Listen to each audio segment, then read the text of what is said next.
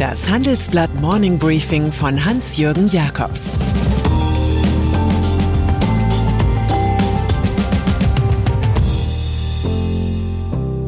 Guten Morgen allerseits. Heute ist Dienstag, der 2. November, und das sind unsere Themen. Die europäische Batterieblase. Chefsuche bei Union und SPD. Dagmar Nixdorf setzt auf Impact-Strategie. Batterieblase. Mit der Aussicht auf einen Siegeszug der Elektromobilität entwickelt sich ein furioser Boom der Batteriefabriken in Europa. CATL, Samsung und LG Chem aus Asien fertigen bereits in Osteuropa. Tesla plant eine Riesenwerkstätte in Brandenburg. Northvolt attackiert von Schweden aus. Stellantis, Daimler und Total haben sich zwecks Batteriebau zusammengetan. Bis 2031 sind insgesamt 40 europäische Projekte avisiert, 17 davon wären mit knapp 26 Milliarden Euro durchfinanziert. Das Geld kommt von Bund und Land. Alle wissen, der Grundstoff Lithium ist Mangelware und wird unbedingt gebraucht. Schon hat das Start-up Vulcan Energy angekündigt, im Oberrheingraben das wertvolle Lithium selbst über Tage zu fördern, wie unsere Titelstory verrät. Renault sichert sich bereits Lithium bei Vulkan. Die Batterieblase zeigt, der wahre Kampf um die Zukunft des Autos spielt sich weit weg von den Autosalons ab.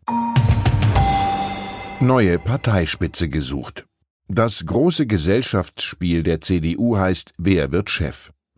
Die große Volkspartei, die vor kurzem das Volk verlor, sucht nun schon zum dritten Mal in drei Jahren eine neue Führung. Alles ist im Jackpot. Parteivorsitz, Fraktionsvorsitz, Generalsekretariat, Vizechefs, Präsidium, die ganze Nomenklatur. Die Bezirksvorsitzenden haben entschieden, dass die Kandidaten vor der Basis in die Bütt gehen müssen. Wann das passiert, darüber entscheidet heute der Vorstand. Sicher ist nur, dass bei Wer wird Chef der Dauerbewerber Friedrich Merz erneut eine Chance erhält, im Tandem mit Carsten Linnemann. Auch Norbert Röttgen wird mit einem Team im Spiel sein. Jens Spahn dürfte ebenso wie Fraktionschef Ralf Brinkhaus trotz größter Ambitionen bei den CDU-Mitgliedern kaum eine Chance haben.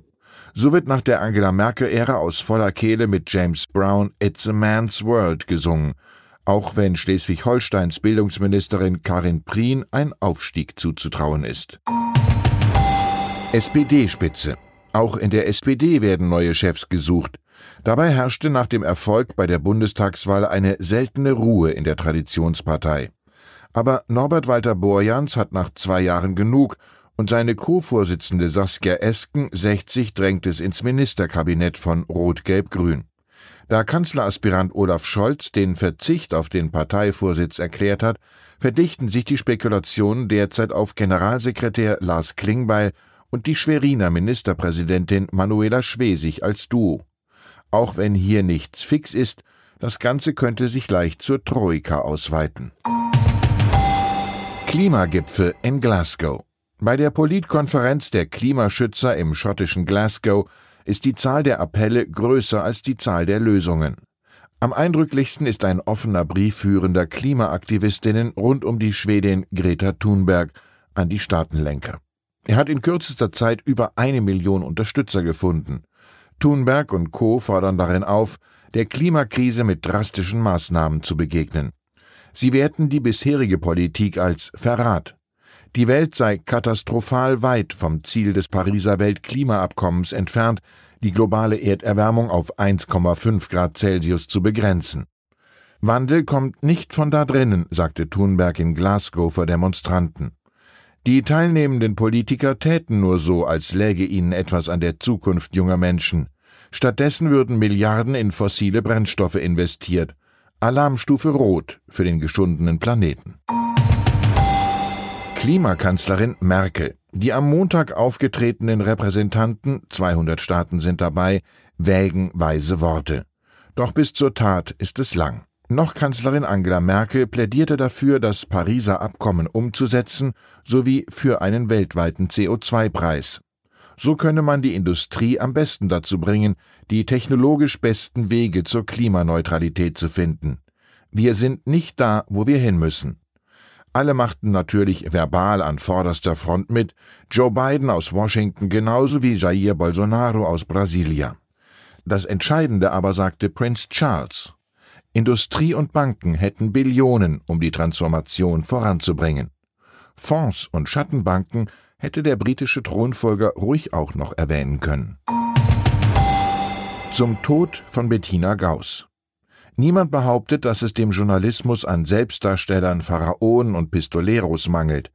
Der Taz-Redakteurin Bettina Gauss war jegliche Schaumschlägerei fremd. Sie wollte durch Wissen überzeugen, durch Vernunft und Debattierfähigkeit. Das machte die Frau, die auf den Funk und Fernsehen auftrat, zur gesuchten Stimme. Afrika war der Tochter des einstigen Spiegel-Chefredakteurs Günter Gauss wichtig.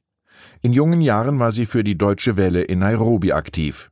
Zuletzt schrieb sie im Ex-Blatt des Vaters als Kolumnistin. Sie war immer unabhängig, immer überraschend, immer Streiterin für soziale Gerechtigkeit. Am Mittwoch ist die Vorzeigejournalistin im Alter von 64 Jahren nach kurzer, schwerer Krankheit gestorben. Kampf gegen Welthunger. Provokation hilft, wenn man einen reichweitenstarken TV-Sender zur Verfügung hat. Das dachte sich David Beasley, Direktor des Welternährungsprogramms der Vereinten Nationen. Er forderte via CNN Tesla-Chef Elon Musk auf, einmalig 6 Milliarden Dollar gegen den Hunger in der Welt zu spenden. Das würde 42 Millionen Menschen helfen, die vom Tod bedroht sind. Das seien ja nur rund zwei Prozent von Musks Gesamtvermögen, so David Beasley.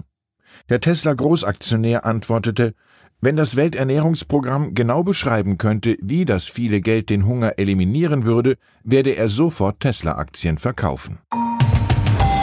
Und dann ist da noch Dagmar Nixdorf. Die Nichte des Computerpioniers Heinz Nixdorf macht als Investorin von sich reden. Zusammen mit anderen Prominenten aus der Wirtschaft, etwa aus den Familien Hopp von SAP und Piech von Volkswagen, will sie zwei Milliarden Euro einsammeln. Das will sie in die Green Economy und nachhaltige Firmen stecken. Impact Investing und soziale Rendite sind ihre Stichworte. Wir sind angetreten, die Welt ein bisschen besser zu machen, so die Investorin. Nixdorf Capital Impact Fund steigt beim Start-up Valley Vital ein, das eine App für ein Mehrweg-Kreislaufsystem der Gastronomie entwickelt hat.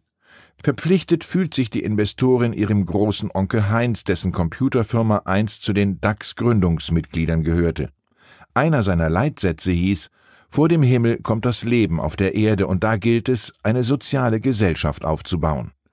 Ich wünsche Ihnen einen erbaulichen Tag. Es grüßt Sie herzlich Ihr Hans-Jürgen Jakobs. Das war das Handelsblatt Morning Briefing von Hans-Jürgen Jakobs, gesprochen von Peter Hofmann.